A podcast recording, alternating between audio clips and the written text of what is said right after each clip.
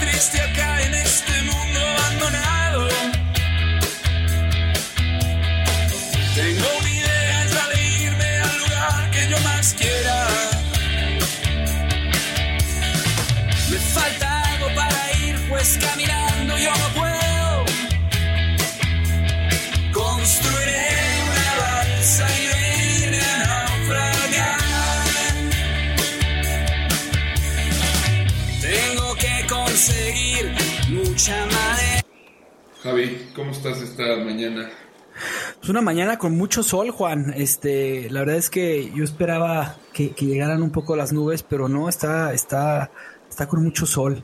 Y, pero bien, muy bien. ¿Tú cómo estás? Bien, también un poco calorado, ciertamente. Este, creo que aquí tenemos unos, unos cocos que no, nos quedaron de la última visita que hicimos a, a una de las islas donde dejamos a nuestros invitados. Este, vamos a Qué buena, qué buena idea haberlos puesto abajo de la, de la, de la, de la, en la sombra, porque si no, imagínate, estarían bien calientes. Sí, sí, vamos a partir estos cocos a ver este, cómo nos va. Oye, ¿ya viste? Se está acercando una balsa, es muy parecida a la nuestra, de, pero nada más trae una persona. Hola, hola. Vamos a acercarnos a ver quién es. Hola, ¿cómo estás? Hola, ¿cómo han estado? ¿Cómo la llevan con este solazo y el calorón? Pues está, está fuerte el asunto. Este, estamos aquí batallando para abrir estos cocos que este, están bastante duros, ¿no? Como las cabezas de ciertas personas. Este, a ver si nos puedes ayudar a abrirlos. Pues a ver si me comparten alguno con todo gusto, yo encantado. Venga, súbete aquí a la balsa con nosotros. Ahí les voy, pues.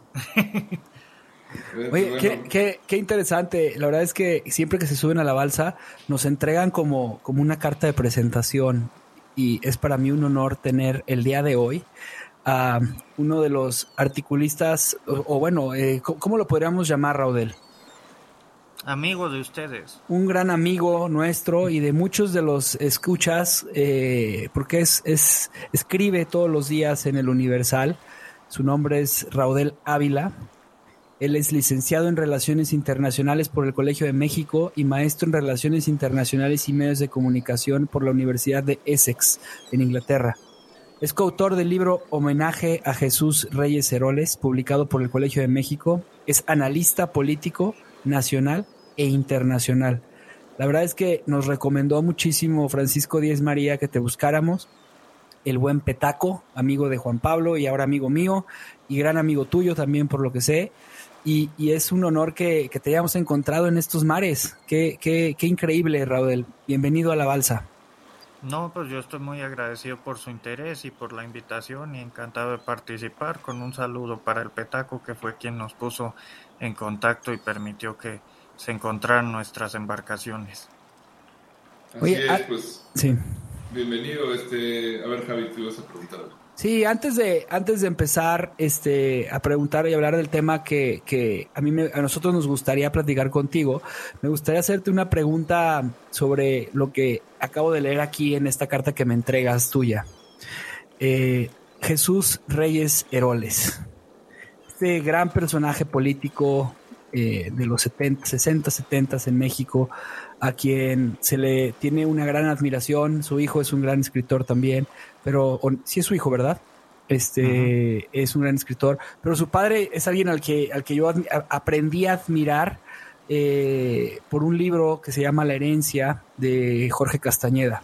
Y además aprendí a, admirarlo por, porque mi tío David Ibarra, quien fue el secretario de, de, Hacienda, este, pues me habla, me hablaba muy bien de él. Y, y, este, y la verdad es que es un, es, es un verdadero estandarte de la política mexicana. ¿Qué nos puedes decir de él brevemente, nada más? Bueno, yo creo que ya lo caracterizaste de manera muy atinada. Se trata, en mi muy modesta opinión, del último gran estadista que produjo México en la segunda mitad del siglo XX. El último, el más importante, el más brillante. Así es. Porque no solamente era un político exitoso que entendía los laberintos del poder en el sistema político mexicano, sino que además tenía una capacidad intelectual insuperable eh, para poner en palabras y por escrito, tanto en sus discursos como en sus libros de investigación histórica o en sus reflexiones filosóficas, pues una, una comprensión cabal del fenómeno del poder y de la política en México. Entonces es una figura que no se ha estudiado suficiente, creo yo que es una figura que hay que rescatar pero también es una figura muy de su tiempo.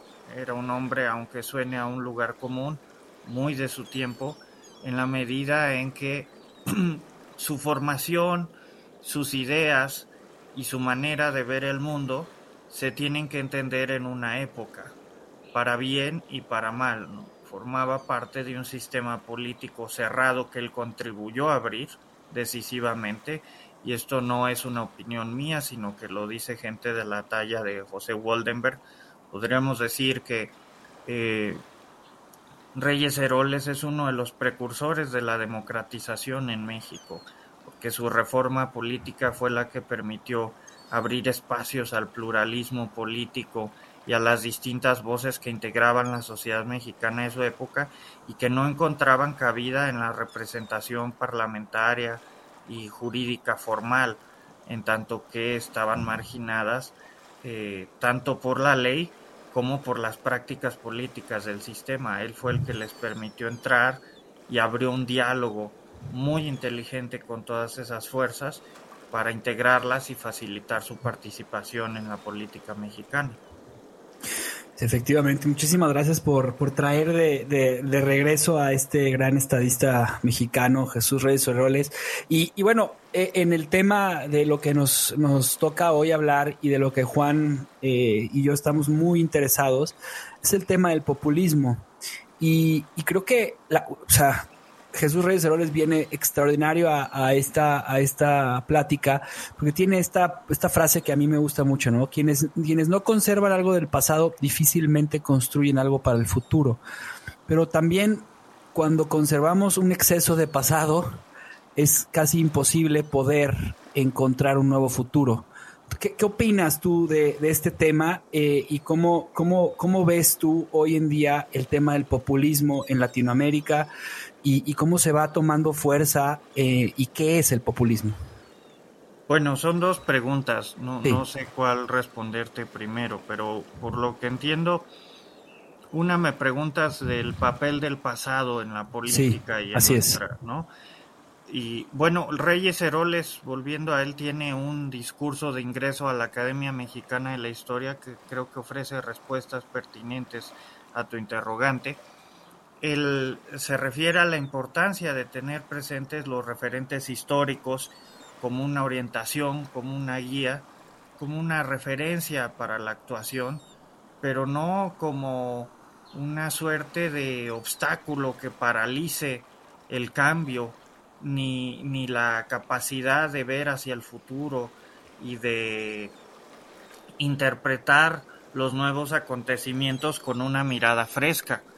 Yo creo que sí es importante, mejor dicho, indispensable, diría inclusive, el conocimiento del pasado, decía Reyes Heroles, es este, la historia es la política mirada hacia atrás y, sirve como lección, ¿no? En, la frase que todo el mundo cita de, de Cicerón, eh, creo que sí es de Cicerón, de la, la historia como maestra de la vida. Pero definitivamente no puede ser,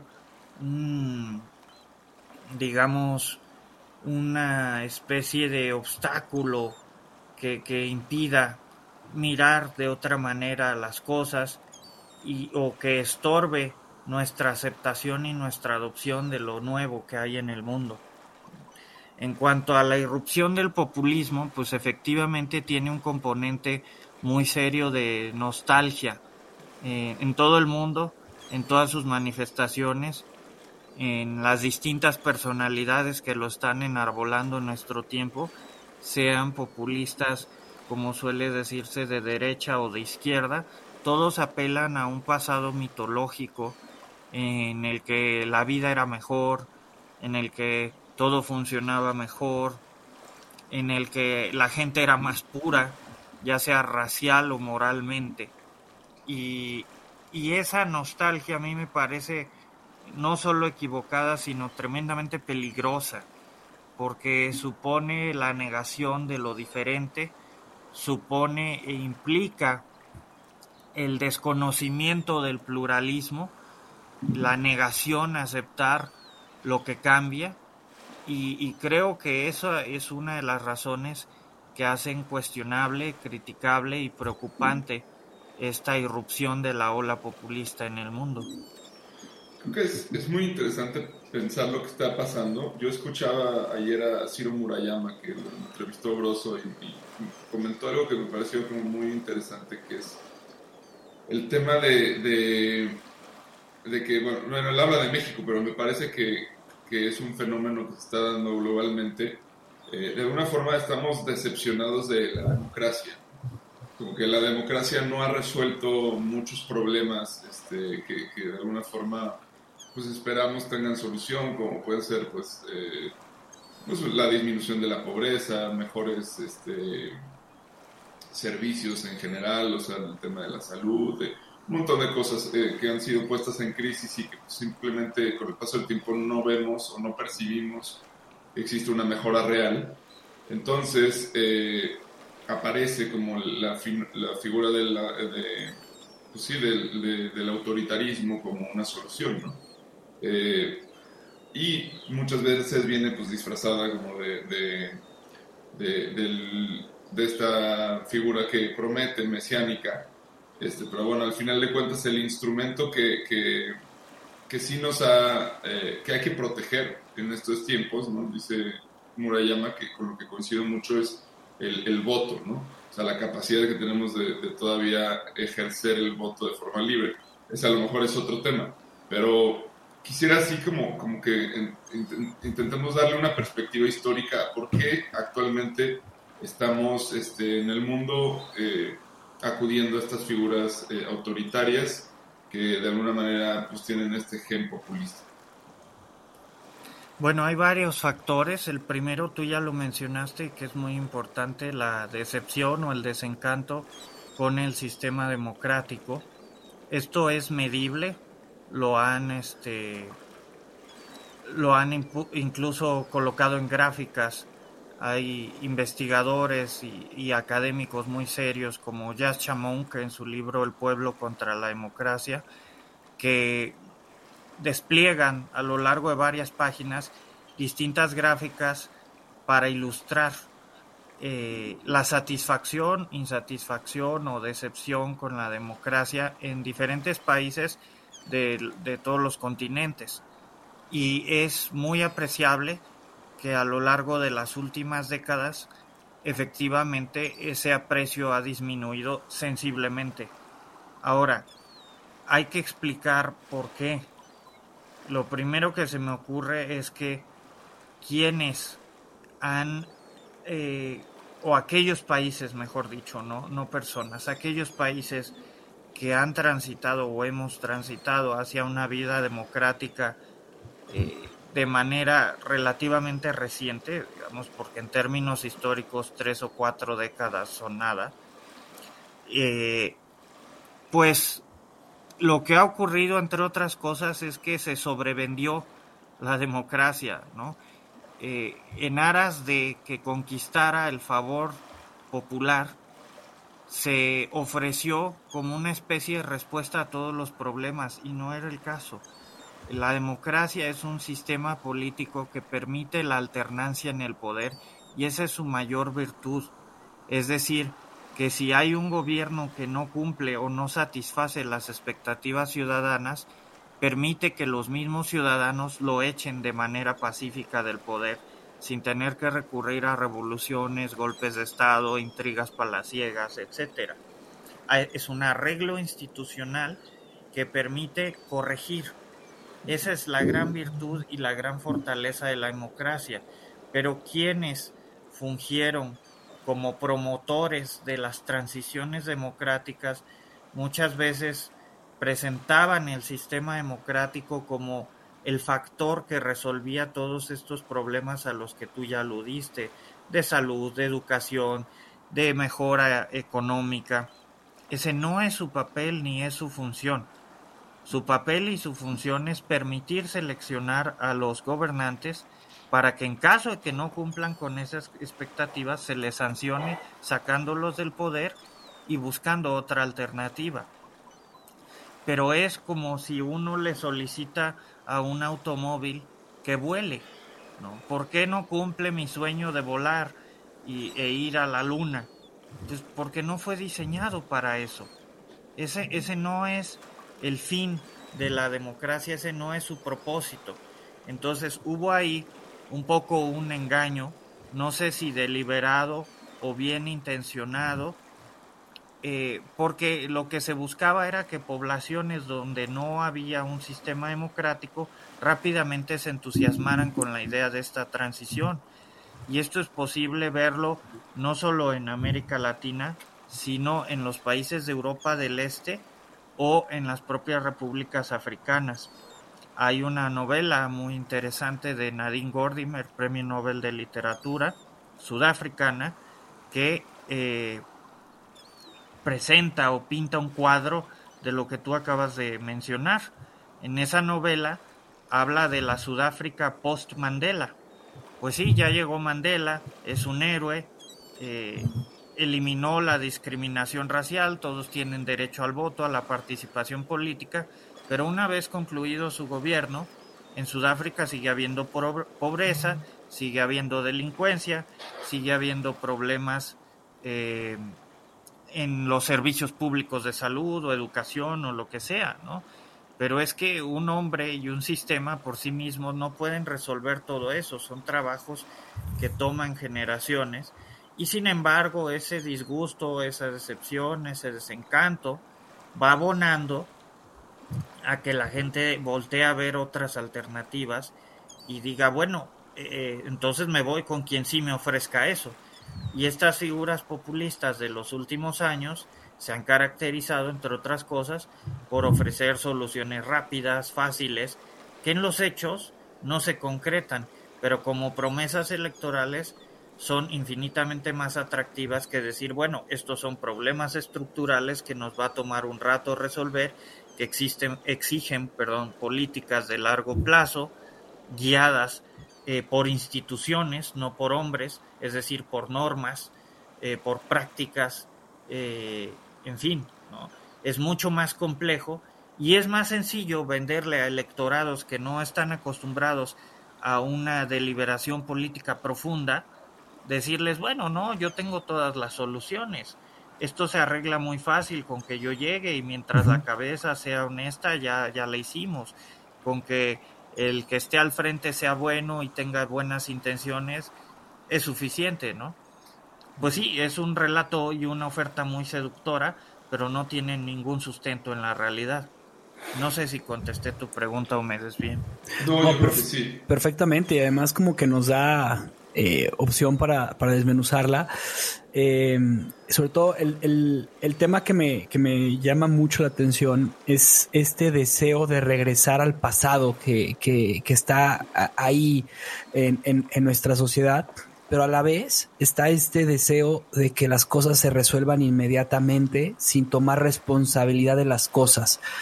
Entonces ahí eh, justamente leyendo yo eh, uno de tus artículos que, escribiste en el 2019 sobre el tema del populismo, me parece bien interesante eh, lo que mencionas eh, de los tres, las tres cosas que, que, que, han hallado estos dos autores, ¿no? Yasha Monk y Jordan Kyle. Que la primera es que los gobiernos populistas tienden a duplicar su duración. La segunda es que las políticas populísticas solo, populistas solo dejan el gobierno después de un juicio de destitución, lo cual pues, puede ser como una una imagen catastrófica para lo que estamos viviendo. Y la tercera es que más del 50% de los gobiernos populistas reescriben la constitución. Y para muestra un botón, sinceramente, eh, es, es, parte de lo que hemos estado viviendo en este país. O sea, es este deseo y añoranza de regresar a cierta forma a, a, este país súper nacionalista cerrado, en el que, en el que todo pueda ser bueno. Y luego regresar a esta política en la que todos somos buenos nada más por, por, por porque una persona lo dice. Y, luego estos cambios estructurales que se van dando, pero que no tienen más que un, o sea, no tienen ningún fondo, que es lo que tú mencionabas. Entonces, o sea, la, mi pregunta, para hacerte la pregunta es, ¿qué tanto es este esta, eh, deseo de la sociedad de soluciones rápidas sin responsabilidades fuertes. Bueno, es muy explicable. Eh, es muy explicable porque estamos hablando también de sociedades eh, en su mayor parte, no en todas, pero en su mayor parte, donde eh, los sistemas educativos no han sido exitosos o no han sido también diseñados y administrados como uno desearía. Entonces, la formación cívica que reciben los ciudadanos de estas democracias jóvenes, pues es muy reducida. Entonces, eh, supone un esfuerzo intelectual mayor explicar que las cosas no se resuelven de un día para otro, porque eh, es muy natural la desesperación ante situaciones de privación económica, de falta de servicios de salud, máxime si estamos hablando de que se vive una pandemia, por ejemplo, ¿no? o eh, bueno, pues que se desea un ascenso y una movilidad social mucho más rápida de la que actualmente se está viviendo. Pero, pero explicar esto tiene su complejidad y es un fracaso del sistema educativo en su formación cívica. Ahora, como te decía, esto para explicar los países vamos a decir, en vías de desarrollo o democracias emergentes, nuevas, usa, usa el nombre que tú quieras. Pero lo cierto es que el populismo ha echado raíces también ya en democracias supuestamente consolidadas y se ha visto en la Inglaterra de Boris Johnson, el Brexit, pero se ha visto también en el Estados Unidos de Donald Trump, que casi estuvo a punto de dar un autogolpe de Estado para permanecer en el poder. De tal suerte que es más difícil explicarlo ahí, pero yo tengo la intuición, sinceramente, de que también tiene que ver con una disminución en la calidad de los servicios educativos a nivel público, porque es muy notorio muy evidente para todos que tanto Inglaterra como Estados Unidos tienen algunas de las mejores universidades del mundo, ¿no? Se podría objetar mi argumento diciendo, pero ¿cómo? Ahí están Harvard y Oxford, ¿no? Em, y pues sí, ahí están, pero eh, el tema es qué está pasando en la base, en la educación básica, ¿no? ¿Qué está pasando con los niños? qué está pasando con quienes no pueden acceder a esos sistemas universitarios. Eh, y lo que observo, aunque esto no lo he visto publicado por, por muchos autores, es una disminución de los presupuestos educativos. Mm. En el caso de Estados Unidos, en particular, un problema muy serio por la descentralización tan notoria que existe allá, de modo que hay estados de la Federación Americana eh, donde eh, la autoridad estatal, local quiero decir, tiene la capacidad de diseñar su propio sistema educativo que en principio debería ser algo positivo. Pero en Estados Unidos lo que ha ocurrido es que, por ejemplo, se margina la enseñanza científica en aras de imponer en la educación pública una perspectiva religiosa sin ningún fundamento técnico. Es el caso de la enseñanza del creacionismo, así llamado, en oposición a la teoría de la evolución, ¿no? Darwiniana. Yo creo que hay mucho de, esto que estás diciendo que me hace mucho sentido, que tiene además todo que ver con, bueno, con los tiempos que vivimos, ¿no? O sea, si hablamos de posmodernidad y sociedad líquida y todas estas cosas, creo que actualmente eh, algo que he visto mucho este, es esta pugna entre justo lo, que mencionas y tal vez no sea tanto el tema religioso, sino como todas estas nuevas formas de entender el género, por ejemplo, ¿no? Que son, eh, creo que en Estados Unidos eh, se quejan algunos académicos mucho de que están entrando en la, en la currícula materias como estudios de géneros este, que, son teorías de, los filósofos posmodernos que pues, han desarrollado, ¿no? Y ahora está pues, todo este, este tema como de, que si realmente no existe eh, tal, eh, tal cosa como el género, eh, o, bueno, no, no sé qué, tan, qué, tanto más podamos como diversificar esta, esta nueva línea de enseñanza, pero que de alguna forma, pues, no se pone de acuerdo con, con la ciencia, ¿no? Son muchas materias este, de tipo eh, social que, pues, eh, entran en conflicto con eh, la, lo que hemos entendido como norma durante muchísimo tiempo. Este, que, además pues son los pilares, digamos, de, esta época moderna, ¿no? que, aspiraba a un progreso pues de tipo industrial, económico y todo esto, y ahora, y ahora se sospecha de ellos, se, se, incluso en Estados Unidos, o sea, una de las quejas es que les enseñan en las escuelas a ser antiamericanos, ¿no? De alguna forma, como a rebelarse contra sus propias este, bases de lo que fue la fundación de, de, Estados Unidos. Y supongo que esto a mucha gente pues no, no, no le agrada, ¿no? Y, y, cuando viene una figura fuerte que promete restaurar los valores del pasado, este, pues se vuelve sumamente atractiva. Sí, definitivamente. Mira, hace unos meses yo descargué de internet un documento público que eh, escribieron en Estados Unidos numerosos educadores e historiadores. Debo de tenerlo por aquí para pasarte el título, lo estoy buscando. Eh, pero, pero el punto es que se trata de un documento cuya finalidad es reformar la enseñanza de la educación cívica en todo Estados Unidos. Eh, respetando desde luego la autonomía que cada estado de la federación tiene para diseñar la currícula de sus escuelas. Eh, lo que se quiere es ofrecer una suerte de lineamientos que sirvan de base para la enseñanza de la educación cívica.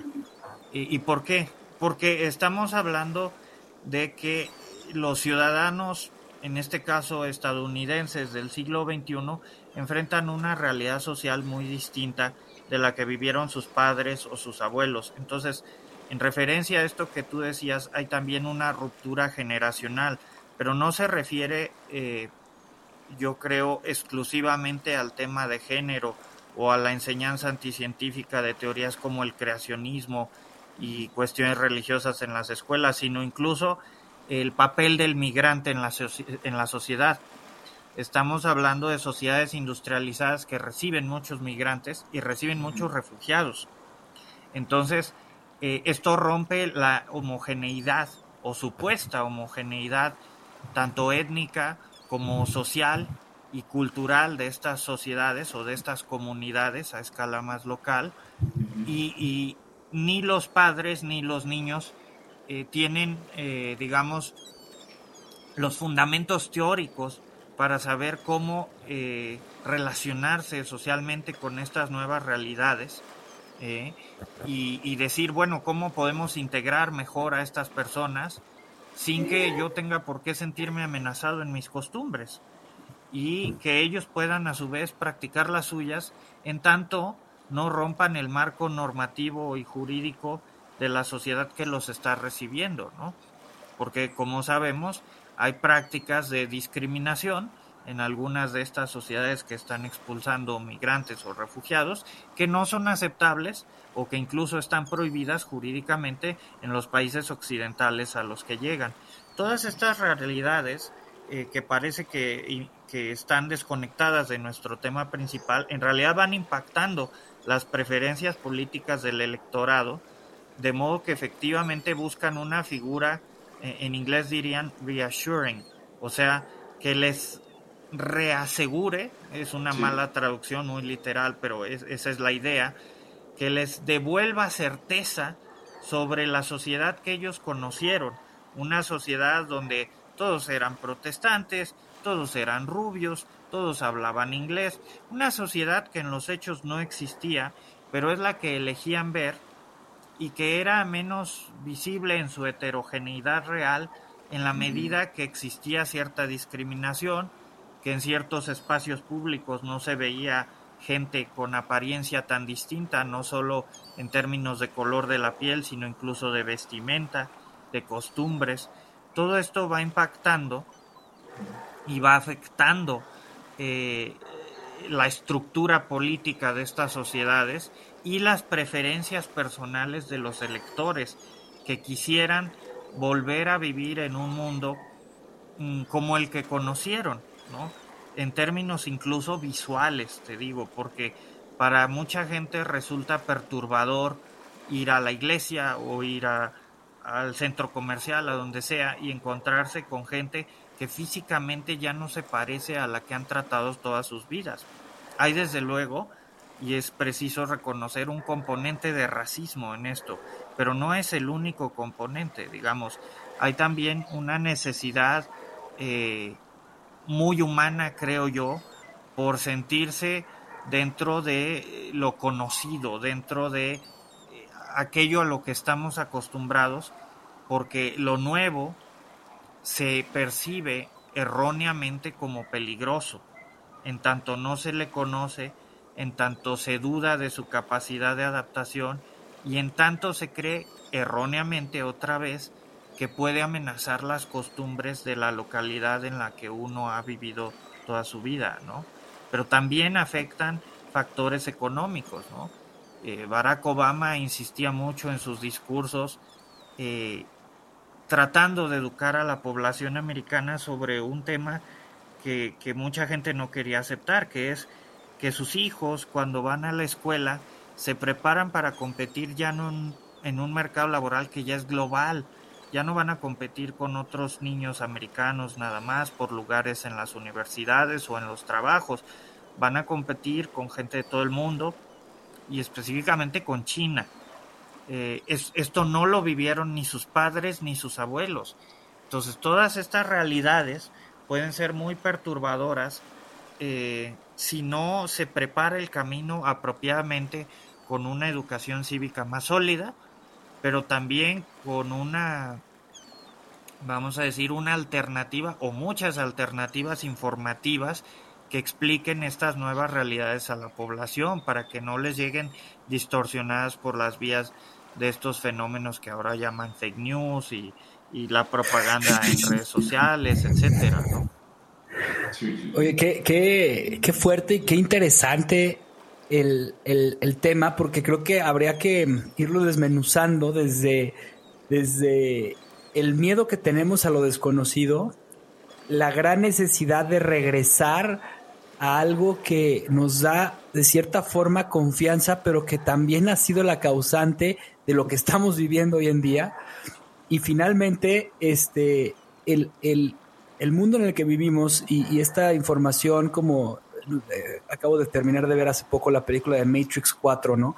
Este, en la que eh, el, arquitecto que lo, lo, representa Neil Patrick, de, Neil Patrick Harris, el que la hacía de mm, Barney Stinson, en, How I Met Your Mother, le dice a, a, a, Neo, ¿no? Le dice, este, ¿quieres saber cómo controlamos a las personas? Es muy sencillo. Les ponemos enfrente lo que no pueden adquirir y lo que este, no pueden conseguir, pero ellos creen que pueden conseguirlo. Y atrás les ponemos todo el miedo que se requiera. Y de esa forma los vamos llevando hacia donde nosotros queremos. De esa forma los vamos manejando. Y me parece tan, tan claro el ejemplo de lo que sucede en nuestra sociedad actual, de que, o sea, deseamos algo que no podemos adquirir.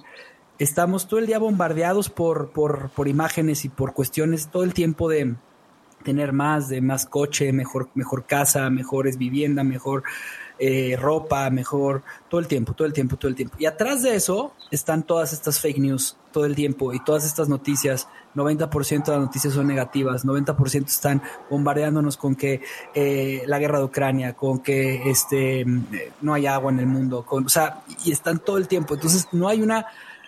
Es, es casi imposible sacar a nuestra sociedad de, de, este pensamiento, de este pensamiento destructivo, y, la forma más fácil y más sencilla es, bueno, pues como no lo puedo sacar y no lo puedo lograr, no puedo conseguir esto, pues hay una persona externa que me está proponiendo que puede hacerlo. Y, se vuelve, se, vuelve un experimento bastante peligroso para mi gusto. Yo creo que es que aquí hay varias cosas. A mí siento que, bueno, es que estamos, como diría Will Han, ¿no? Es, eh, actualmente es la sociedad de, del rendimiento en la que estamos, ¿no? que es esto que describes tú, Javi, o sea, que es este, esta rueda de, sí, del palo y de la zanahoria, ¿no? Este, pero este, esta época pues también tiene eh, la característica de que es positiva, ¿no? O sea, que es una sociedad que, que es positiva en el sentido de, de que no intenta expulsar a lo otro, a lo que es distinto, este, sino que intenta integrarlo. Y esa integración puede perfectamente eh, también ser una forma de, de, totalitarismo, como lo hemos hablado.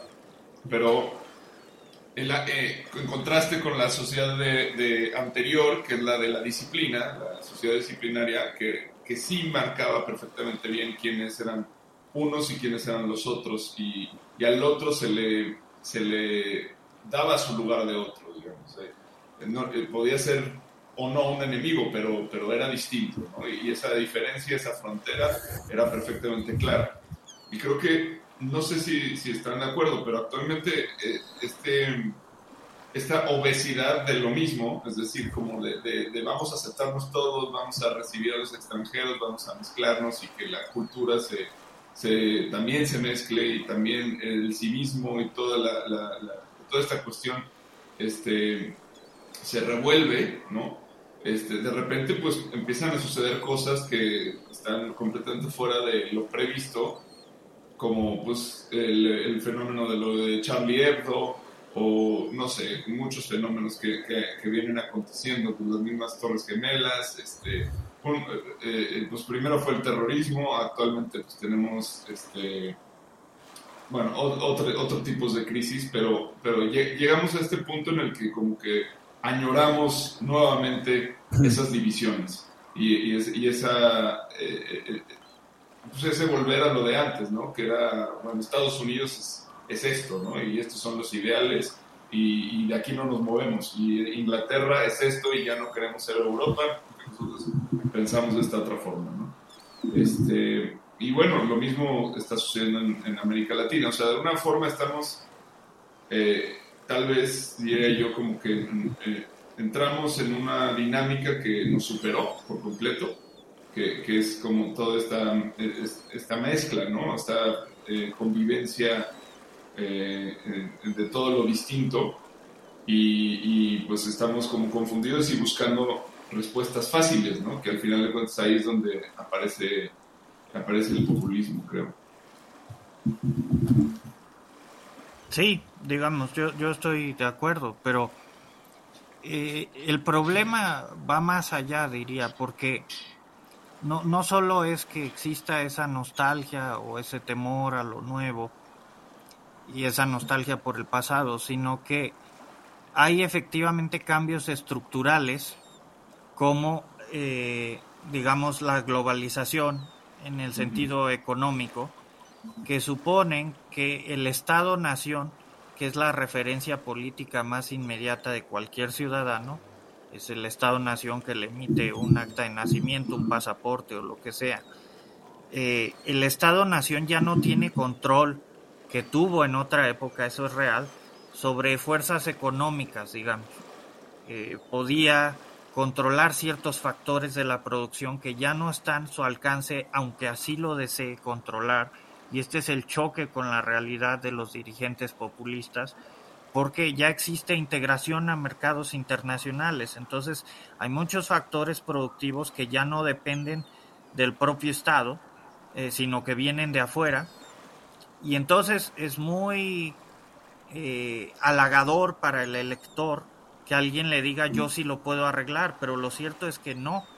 Lo cierto es que de lo que se trata o debería tratarse, mejor dicho, esto es una perspectiva idealista pero necesaria, creo yo, es de la construcción de instrumentos de lo que llaman los especialistas gobernanza internacional, es decir, que tenemos que apostarle al multilateralismo, a los organismos internacionales, y esto supone un shock para quienes están obsesionados con temas de soberanía, por ejemplo, ¿no? De tal suerte que eh, sí se pueden regular los mercados financieros, no solamente se puede, se debe regular los mercados financieros internacionales, pero no se puede hacer exclusivamente desde el ámbito nacional.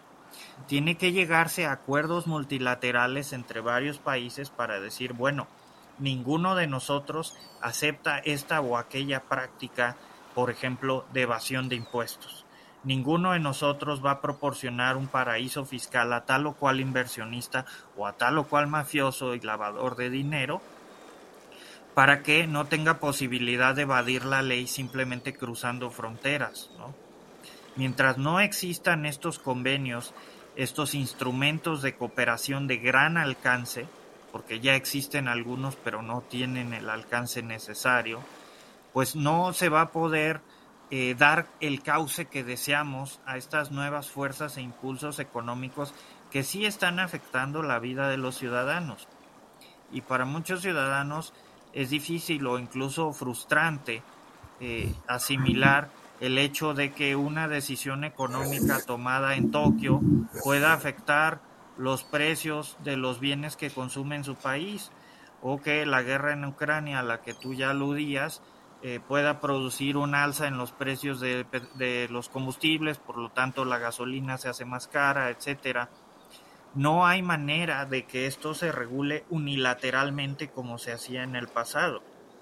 Y mientras no se le haga ver esta realidad a la población y no se le explique, eh, y además no se le presente como algo eh, necesariamente negativo, yo creo que lo que hay que hacer es decir, es que si es controlable, si es manejable, lo que tenemos que hacer es establecer un sistema más fraterno a escala internacional.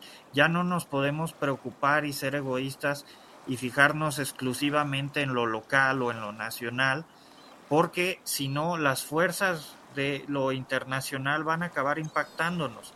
Y no quiere decir que ya no tengamos voz y voto sobre nuestro destino. Quiere decir que tenemos que coordinarnos y entendernos con otros. Y eso abre la perspectiva para conocer otras eh, formas de ver el mundo, otras perspectivas, de visitar otros países. Lo primero que hace el populismo, una de sus primeras eh, medidas, es tratar de cerrarse al mundo. Lo que viene de fuera es negativo. Lo que viene de fuera anula nuestra soberanía. Lo que viene de fuera, ¿no? Lo mismo en el Brexit. El Parlamento Europeo decide sobre lo que nos corresponde a nosotros. Pues no, tú tienes voz ahí. Lo que tienes que hacer es participar más en el Parlamento Europeo, no salirte. O, o decir, no, no queremos presencia de agentes extranjeros en nuestro país. Pues ¿por qué no? Más bien hay que establecer convenios de cooperación muy claros que nos permitan a nosotros participar también allá, ¿no? Para intercambio de información y etcétera. Entonces, todas estas cuestiones en principio se le presentan a la población de una manera negativa, ¿no? Lo que viene de afuera es malo, lo que pasa afuera nos afecta siempre para mal, eh, de allá vienen las crisis, bueno, también vienen las soluciones, porque el área geográfica del país que más se ha desarrollado en los últimos 20 años es la que se benefició del Tratado de Libre Comercio, la que está más integrada al norte, a Estados Unidos y Canadá. Entonces, no solo cosas malas vienen, lo que hay que saber es encontrar una perspectiva favorable que nos permita aprovechar esas oportunidades, integrarnos, acercarnos, porque los desafíos que vienen con, en el siglo XXI no son locales tampoco. El calentamiento global, no hay un solo país que lo pueda enfrentar por cuenta propia, ni siquiera Estados Unidos, ni tampoco China. ¿eh? entonces, en la medida que entendamos que es indispensable establecer mecanismos políticos de participación, cooperación, integración a escala internacional y que esto nos fortalece y no nos debilita, eh, pues entonces habremos dado un paso en la dirección correcta para reducir eh, la popularidad, valga la redundancia, de estas nuevas fuerzas populistas. Pero, pero fíjate, eh, Rodel, creo que es algo que a la vez es paradójico, porque cuando alguna, alguno de los actores políticos intenta de alguna forma comunicar desde ahí, eh, es muy fácil destruido, es muy fácil llevado a, la trinchera del populismo, a la trinchera de, de, no, la solución no está ahí, la solución está en lo local, la solución, o sea, el, claro ejemplo es Donald Trump, ¿no? O sea, en el año 2005, eh, Thomas Friedman, este gran periodista de Nueva York, escribe el libro The World is Flat. Después, para el año 2015, eh, varios estudios dicen, oye, es que el mundo no es plano todavía, o sea, no es que esté plano y tampoco está sin fronteras. La realidad es que le falta muchísimo y es tan claro que el mundo no es, no es, no es totalmente plano como lo proponía Thomas Friedman con el tema de la globalización, que hay lugares en donde el Internet no tiene ese 5G, que hay lugares en donde, en donde parte de las, de las este, oportunidades que se pueden dar en otros lados no son las mismas. Pero después nos enfrentamos con un TEMEC como en México, que es este nuevo cambio que se da, en el que quieren poner las las, las, la, el piso parejo para que las personas empiecen a ganar mejor dinero, para que no haya estos temas fiscales que, que se, estén, que se estén dando, para que no, sean no, beneficien al, a, a, los trabajadores. Y te das, y te das cuenta que, que, que no puede ser tan abrupto el cambio eh, eh, que no pueden, ah, que no podemos, que, de igual forma eh, el tema de las energías limpias que están alineadas a dos países a los que les interesa que hacia allá se desarrolle, nuestro país no quiere. Y entonces te, vas te vas dando cuenta que, que, que, no, es, no es nada sencillo, pero no es nada sencillo, pero porque tampoco lo estamos comunicando, no estamos comunicando todas las bondades que, que trae esto y los peligros que hay, y los peligros que hay de eh, un mundo mucho mayor, más consumista, menos, eh, menos empático, porque, porque al final de cuentas, o sea, a, mayor, a mayor beneficio, pues también eh, no arrastramos a, a, la pobreza a que no se vaya subiendo porque no lo estamos haciendo de forma integral. Bueno, me voy a permitir disentir respetuosamente de ti. Claro, perfecto. ligeramente, no, no del todo tiendo a coincidir en tu diagnóstico que efectivamente hay todos esos problemas de carácter global, y particularmente la pobreza y la desigualdad, eso es irrefutable. Pero yo por eso insistía en que es que esta discusión no tendría o, o no va a darse, lamentablemente, tendría que darse, pero no va a darse en los espacios electorales, mm. en las contiendas políticas. Por eso yo subrayaba la importancia de la educación cívica. Estos son cambios eh, de mentalidad incluso que deben darse desde la formación más básica. Tú no vas a convencer ni a lograr persuadir a una persona de 45 años que toda su vida y todo el sistema educativo le dijo la solución es el Estado-nación, la solución es local, es a escala nacional, y no la vas a convencer de lo contrario si lleva 40 años oyendo lo mismo. Entonces, por eso es que hay que sembrar estas semillas desde la más tierna infancia. Por eso es que hay que hacer que se vea el mundo con una perspectiva favorable y no negativa, ¿no? Que se intensifiquen los intercambios estudiantiles, no solo a escala universitaria, sino incluso desde edades más tempranas, para que los niños descubran el enorme placer y el gran beneficio que trae el acercamiento con gente de otros países, con nuevas ideas, con costumbres distintas y con la posibilidad de encontrar soluciones compartidas una vez que se establece un diálogo con quien viene de un origen muy distinto y piensa muy diferente. Pero sí coincido contigo en que esto no, no se está dando y muy probablemente no se va a dar a escala electoral ni en las contiendas eh, por cargos de elección. No, no va a suceder así. Por eso subrayo y enfatizo el papel de una educación cívica nueva que forme este tipo de ciudadanía global, que es un concepto desde luego eh, para muchos puede parecer idealista, pero yo creo que indispensable, porque de otra manera no vamos a llegar a eso y vamos a seguir estancados en este tipo de problemas. Es decir, que si, si no logramos convencer a la gente de estas cosas en una o dos generaciones, pues ya los científicos han pronosticado que el cambio climático va a arrasar con poblaciones enteras, ¿no? entre otras cosas por el aumento en los niveles del mar, o no sé cuál es la expresión técnica correcta, una disculpa, pero el hecho es que no, las sequías ya lo estamos viviendo. De las poblaciones que vemos hoy cerca del mar o en islas van a terminar arrasadas por el cambio climático y esto va a producir nuevas olas de refugiados. ¿Y cómo vamos a enfrentar todo eso si no se explica desde muy temprana edad, desde la más tierna infancia?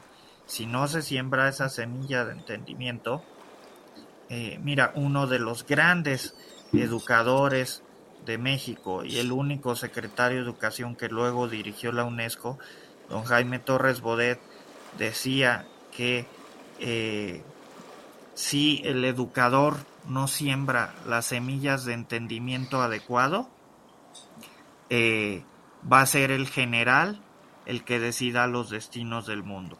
Y es cierto, quiere decir que si no hay esas semillas de entendimiento en la educación eh, más temprana, va a darse eh, nuevos conflictos bélicos. Así de sencillo, porque va a haber disputas violentísimas por recursos naturales como el agua, ya tú hablabas de las sequías, o eh, van a producirse otro tipo de choques, incluso territoriales y fronterizos, por quién se queda con X recurso, ¿no? Porque en el subsuelo hay X minerales o X recurso energético o lo que sea. Entonces, todas estas cosas se tienen que formar y no se está haciendo. No, no se van a dar de manera espontánea, porque todo el sistema está diseñado para un entendimiento de un mundo que ya no existe. Y eso es lo que aprovecha el populismo y sabe explotar porque apela a ese entendimiento compartido eh, en el que se formaron generaciones y generaciones, incluida la mía, eh, de que las cosas se pueden resolver a escala local y que hay remedios mágicos y que todo es cuestión de pon dinero aquí o pon dinero allá, ¿no? Y, y darle a la gente esto, darle a la gente aquello. Pero no es así. Y no va a ser así. Y, y están ganando la batalla. O sea, eh, Anna Applebaum publicó un artículo buenísimo en la revista The Atlantic hace un par de meses, creo, que se llamaba The Bad Guys Are Winning. Los malos están ganando. Y, y no es para promover una visión maniquea de la historia, sino los malos porque están sembrando semillas de odio, ¿sí? Eh, en lugar de que sembremos esas semillas de entendimiento a las que aludía en el sistema educativo. Insisto, no es que niegue los problemas que tú estás señalando, pero estoy diciendo que si no se les, digamos, ataca de manera frontal desde, desde la, la juventud de las nuevas generaciones, no va a haber no va a haber solución y la humanidad va a enfrentar problemas muchos más serios de los que de por sí ya se vienen. Creo que hay una, una definición que me gusta sobre populismo que he escuchado por ahí que, que, dice el populismo es presentar soluciones fáciles a, problemas complejos. Creo que de alguna manera, bueno, es una, me parece una buena definición este, y en ese sentido pues la, la siempre van a tener la, la, la ventaja, ¿no? Este, quien, sea populista, porque al final de cuentas no necesitas ni datos duros, no necesitas comprobación, no necesitas nada, es solamente plantear una historia este, agradable, ¿no? O sea, es, contar lo que la gente quiere escuchar. Este, pero bueno, ya, creo que no puedo estar más de acuerdo que el asunto es la, pasa por la educación y la educación tiene pues un reto eh, bastante complejo, ¿no? Eh, esta complejidad es que también la propia educación tiene, tiene estas dificultades de, definir pues cuál va a ser la línea ética, ¿no? Ante toda esta diversidad que está ocurriendo. Este, cuando pues, eh, por ejemplo, hablaba hace un rato de, estos los estudios de género y eh, pues ciertas eh, de estas materias que son como son polémicas revisadas ante la, digamos la óptica de la ciencia y de el desarrollo iluminista este, pero al final de cuentas tiene mucho que ver con, con el discurso de aceptación y de integración de lo, de lo distinto, ¿no? este, que, es una parte pues, esencial de todo este de toda esta nueva época en la que, estamos eh, atravesando, de la que estamos llegando, en la que pues pues bueno, hoy, hoy en día un hombre no es necesariamente lo que entendíamos por un hombre hace, eh, no sé, 30 años. Este, ya ya hay, hay un montón de, de otras cuestiones, hay, hay, mujeres que se sienten hombres, que este, pasan por un, transformaciones tanto físicas como hormonales. Este, y pues este, esta clase de debates que son sumamente complejos, los vamos a tener en, todos los niveles y todo esto, esta complejidad, bueno, eh, de alguna manera, pues hay, hay, que, hay que afrontarla, ¿no? Con, con, con, toda la dificultad que eso implica para impedir que llegue alguien este, y con con una estrategia eh, discriminatoria, eh, racista, etcétera, eh, presente soluciones fáciles de otros ámbitos, pero que, que, a ti te tranquiliza escuchar eso porque simplemente lo, lo otro no lo entiendes. Este, no sé, bueno, es, es, complicado, pero creo que, creo que bueno, da, da para debatir y para platicar. Eh, me gustaría que ya, ya como cierre platiquemos un poquito de lo que está ocurriendo en México. O sea, me parece que este tema de la educación es súper preocupante porque eh, digamos que todo lo que venimos hablando, pues el gobierno da en es exactamente eso que estamos viendo. Pero si algo se ha visto es que no ha habido eh, presupuesto para la educación, no ha habido interés por trabajar nada a nivel educativo en, lo que va de, este sexenio y me parece que es sumamente peligroso este, porque está sembrando justamente un camino para que no veamos, eh, no, no le entremos al tema eh, real de lo que está aconteciendo en la realidad internacional y incluso nacional, este, y, más bien, pues, este, siempre estemos como a la espera de que, de que nos, el gobierno nos provea, ¿no? Yo, yo además quisiera agregar antes de, entrar a esa parte del cierre, eh, que estoy totalmente de acuerdo contigo, el tema de la crisis educativa que estamos viviendo. Recuerdo muy bien en el libro de Obama, en, en su biografía, este, eh, cuando, cuando uno de los secretarios de educación va y se acerca con él, le dice que eh, Estados Unidos tiene una crisis educativa.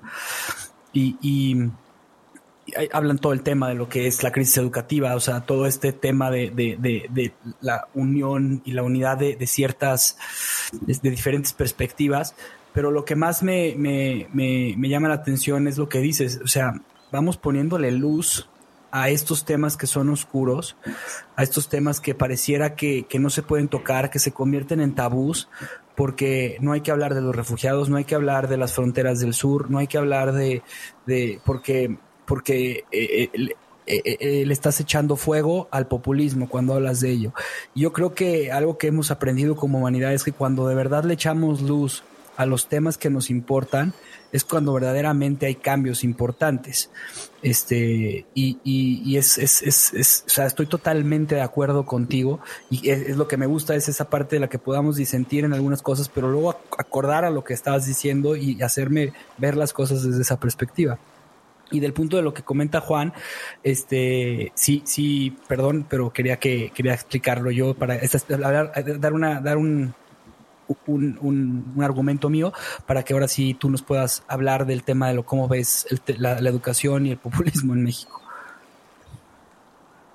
Este, pues son muchas cosas, ¿no? Eh, muy difícil me la ponen. Lo primero es que y esto no lo he mencionado, pero no, no me quiero ir sin, sin dejarlo sobre la mesa. El populismo apela efectivamente a emociones, Y ahí ha fallado las otras perspectivas que se le oponen. Yo no creo que la emoción por sí misma sea mala. Yo creo que es preciso que la perspectiva técnica sepa presentarse también con un empaque eh, que responda a las inquietudes emocionales de la población, porque estas no van a desaparecer.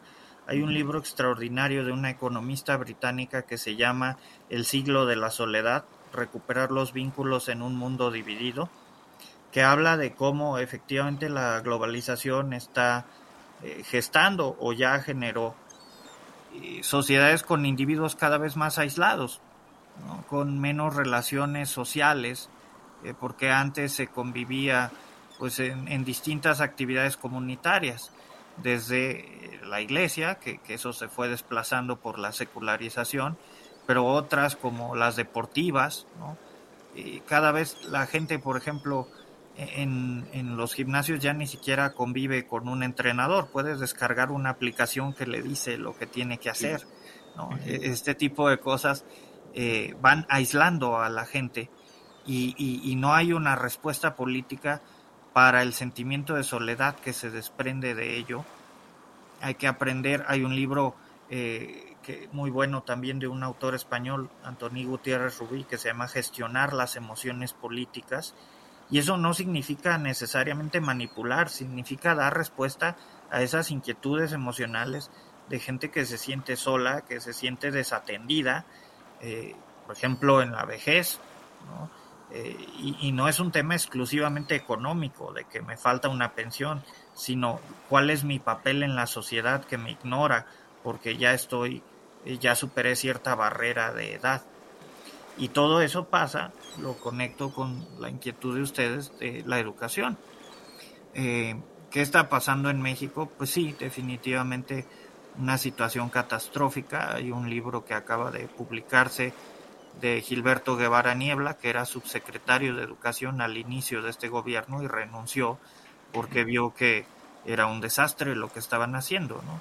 Yo podríamos criticar cómo es que no se dio cuenta desde antes, pero el hecho es que sí se dio cuenta y terminó renunciando y publicando un testimonio muy claro de todo lo que está sucediendo. El hecho mismo de que la secretaria de Educación esté imputada de delitos electorales.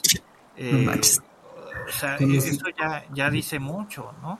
Es decir, ¿cuál, cuál es la autoridad pedagógica de una persona a la que se le ha demostrado un crimen electoral porque le quitaba sueldo a sus empleados para eh, donárselo a su partido político.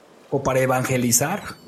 Este, entonces, efectivamente, todas estas cosas impactan sobre el desarrollo, pero, pero ni siquiera es una prioridad del actual gobierno y en general no es una prioridad de los populistas, salvo en la medida que les permita distorsionar o, diseñar nuevos paquetes ideológicos que refuercen su narrativa, ¿sí?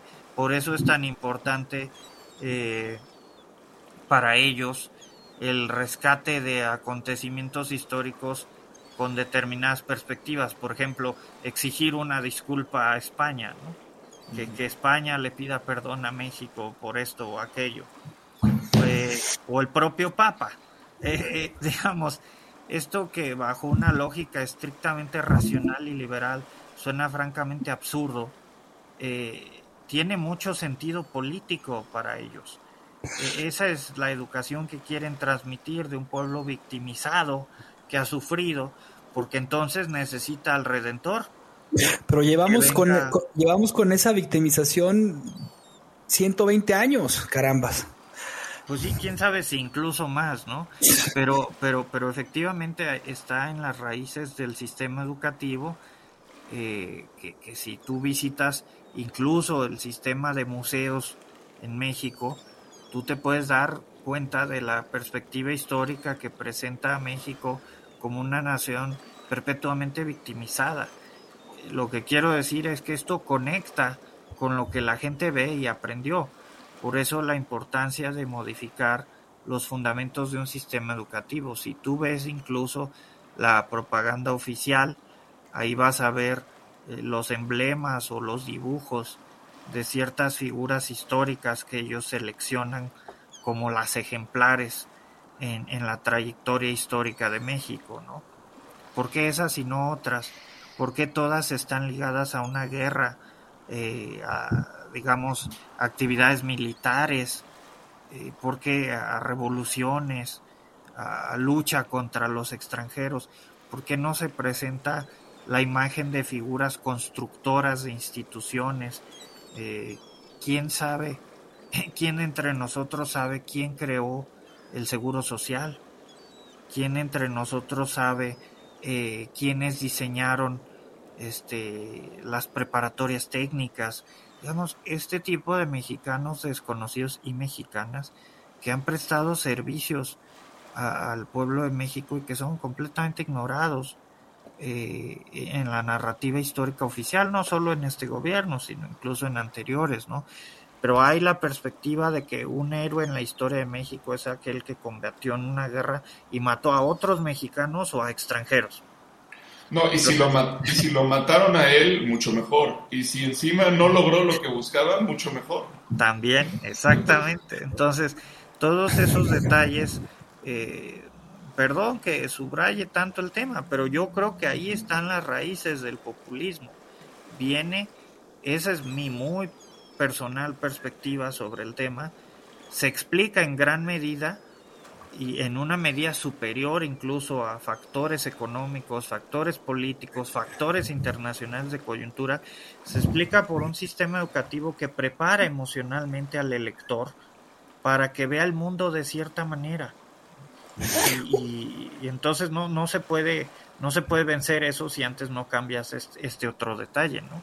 Oye, una, una pregunta, Raudel. Este, normalmente hemos visto, a excepción de Estados Unidos, pero hemos visto estos péndulos tan fuertes, ¿no? Eh, en el que se va hacia el populismo, eh, tipo Lula da Silva, eh, y luego este péndulo regresa y va con este total péndulo hacia, hacia, hacia Bolsonaro, ¿no? Hacia este... Es, populista también. también sí, pero es un, es un populismo un poco diferente.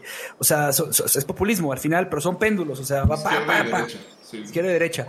Eh, eh, en, en, este caso pareciera que, que, que, algo similar pudiera suceder en México. Pareciera, yo lo veo remoto, creo que la situación de Morena, como lo ha manejado en estos años, ha sido muy fuerte y, y, y como, o sea, de las seis gobernaturas que vienen, muy probablemente se queden con cinco. Este, y, y, y, todo este tema en algún momento parece, pareciera que vaya a ir con, con, con un, no sé, es un personaje como Ricardo Salinas Pliego que me, me, o sea, estos empresarios que parece que tienen la verdad, pero al final también son populistas. Eh, por decir un nombre, ¿no? O sea, no, no quiero comprometerte nada, pero por decir un nombre, no sé por qué lo traigo tan presente, pero pareciera que hacia allá va esta parte también en México y pareciera que no, no aprendemos. Mi pregunta es, este, eh, ya dijiste tres temas importantes. Uno es eh, la educación. Dos, el ponerle luz a los temas que se están, eh, que se tienen que tocar y que tenemos que hacerlo desde la ciudadanía y que tenemos que hacerlo desde el empresariado y que tenemos que hacerlo porque en la parte electoral no va a suceder. Y, y el, el, el, tercer punto que, que, que, bien, que bien mencionabas es, es, es, esta parte de participación. Pero eh, ¿Cómo, ¿Cómo, mi pregunta es la siguiente? O sea, ¿cómo, ¿cómo ves tú esta cuestión de los péndulos? ¿Crees que sucedan? ¿Crees, o cómo parar esta parte del populismo? ¿Crees que va, va, a haber alguna posibilidad en estos próximos tres años? Bueno, eh, no me atrevo a hacer un pronóstico. Claro. Porque eso sí depende de coyunturas específicas de cada país y del momento. Eh, no es que me zafe de la pregunta, es que no, no tengo, no me siento capacitado para responderla honestamente. Por lo siguiente, vamos a decir que alguien puede prever cómo va a estar la situación en Ucrania en 2024. Yo pienso que no. Entonces, de ese conflicto se van a desprender muchas cosas, desde inflación eh, hasta un cambio en los precios de los combustibles o su sustitución por otras fuentes energéticas. Ayer leía un tuit de Ian Bremer, de, el consultor de Eurasia, que Eurasia Group, que decía que el año pasado fue el primero en el que se consumió más energía renovable que no renovable a escala mundial, ¿no? de fuentes renovables en lugar de no renovables. Nunca había sucedido eso en la historia de la humanidad y yo no pensé que ocurriera tan rápido, creí que estábamos efectivamente en esa dirección, pero no sabía que ya había ocurrido, que el consumo fuera superior en las renovables el año pasado. Eh, entonces, eh, se va a volver una, una guerra de alcance más internacional. ¿Qué va a hacer China? Entonces, eso por un lado. Luego hay quienes han dicho que viene otra pandemia, pero no se atreven a decir cuándo. Y eso nada más es lo internacional. A escala nacional, la mayor parte de los editorialistas te decían hace dos meses que la candidata preferida del presidente de la República era Claudia Sheinbaum. Si tú revisas las notas periodísticas de hoy, hoy dicen que es el secretario de Gobernación. Entonces, eh, la misma coyuntura política del país y del propio partido Morena se mueve eh, a una velocidad y con una volatilidad tal que no me es posible pronosticar cuáles van a ser las preferencias electorales en 2024. Eh, también hay otro aspecto que a mí me preocupa mucho, que es la iniciativa de reforma electoral que dice el presidente que va a enviar después de la revocación de mandato, es decir, la próxima semana. Entonces, en función de las reglas electorales, se produce la competencia. Si se modifican las reglas electorales en la dirección que ha señalado el presidente de México, lo más probable es que eh, cualquier tipo de posición eh, encuentre dificultades casi remontables para ganar la presidencia de la República. Totalmente. Pero ¿a quién van a beneficiar y a quién van a perjudicar dentro de Morena esas nuevas reglas electorales? Eh, no lo sé. Entonces, están cambiando muchas cosas muy rápido como para atreverme a hacer un pronóstico. El escenario que tú trazas es posible, desde luego. ¿Es el más probable? No lo sé. Claro. Este, hay una diferencia sustancial entre las dos cosas, ¿no? Pero de que se puede dar, se puede dar. Ahora, eh, eso dependerá, insisto, de una cantidad de factores que no estoy en condiciones de medir en este momento, ¿no? Yo no sé qué va a hacer, por ejemplo, Marcelo Ebrar cuando no le den la candidatura de Morena. ¿Lo van a aceptar como candidato de la oposición?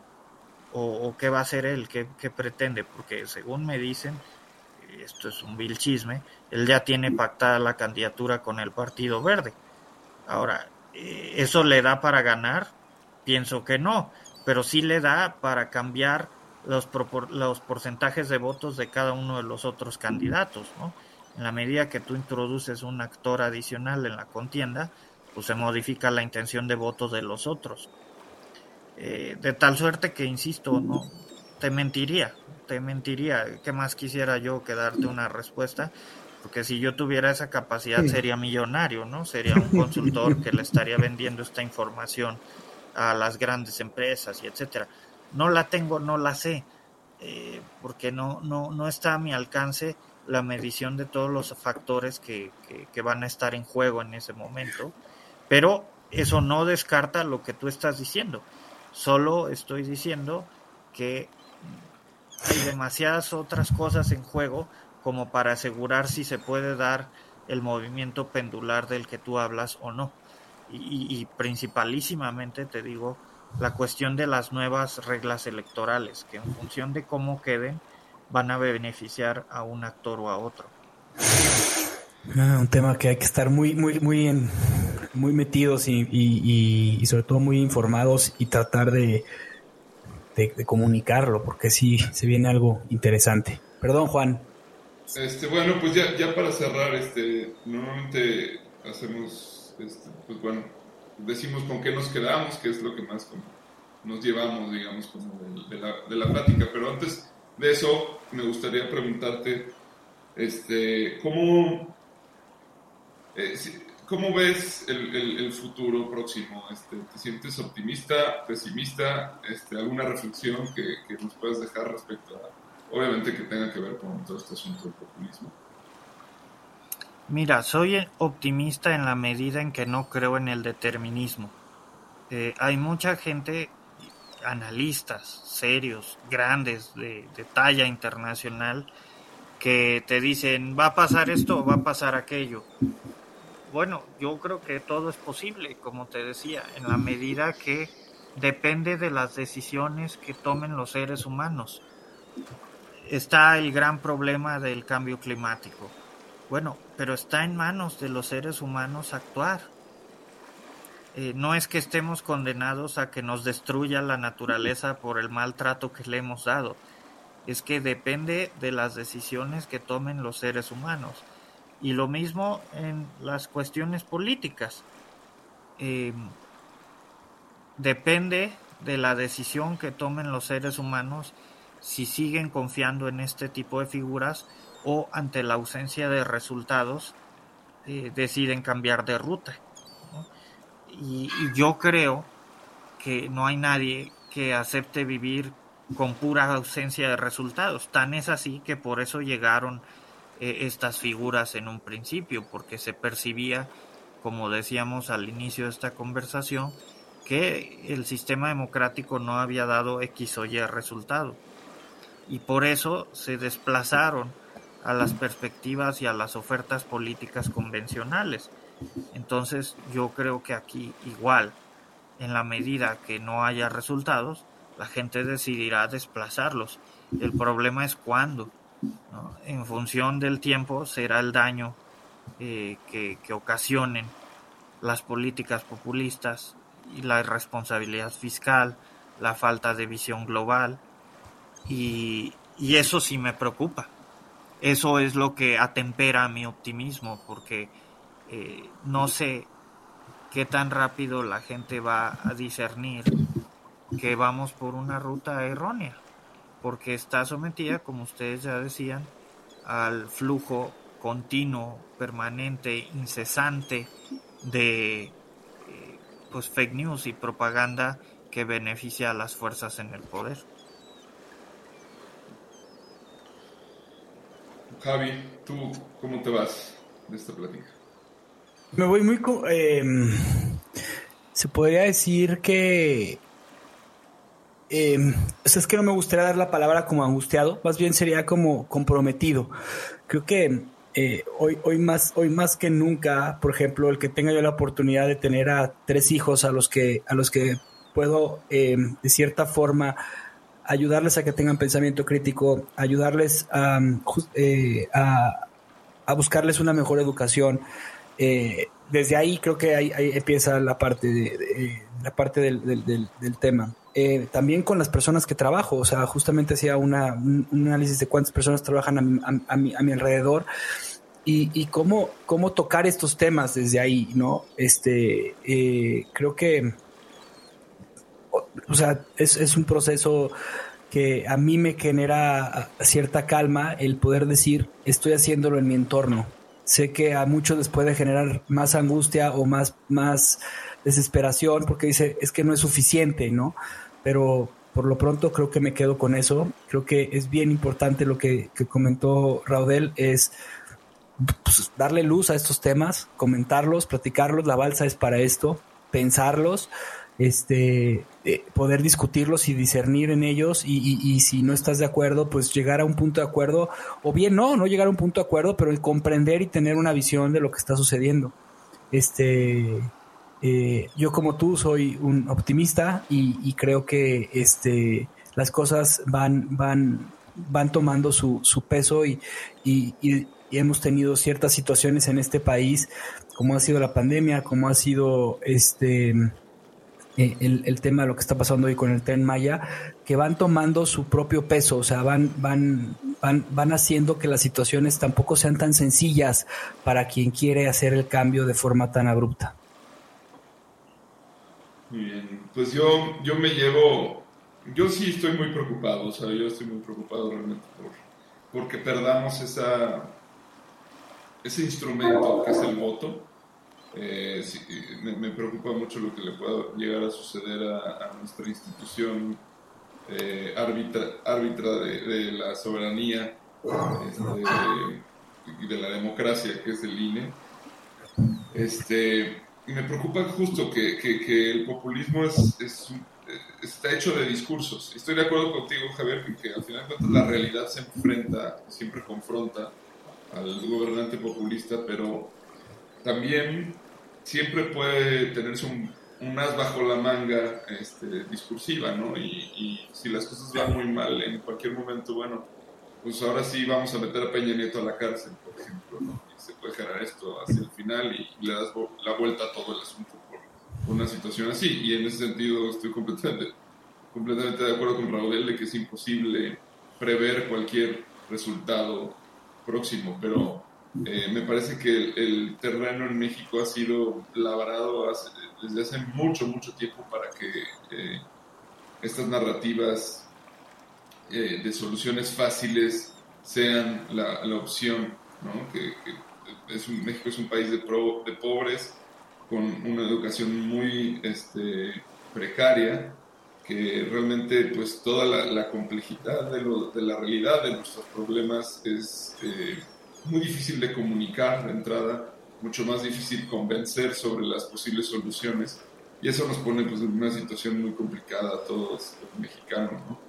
este, donde efectivamente parece que pues, el, el autoritarismo es de alguna manera eh, nuestro modus operandi, es lo que conocemos, lo que entendemos y, hacia lo que nos sentimos atraídos. Entonces, pues por un lado me voy eh, preocupado, siempre lo, he estado, pero cada vez más, pero por otro lado creo que eh, también me voy motivado del ejercicio que estamos haciendo aquí en Náufragos, del ejercicio que hace Raudel a través de sus columnas, este, eh, y toda la, posibilidad que tenemos de, comunicar y de, tratar de transmitir desde otra, desde otro este, plataforma eh, el conocimiento y la apertura al, diálogo, ¿no?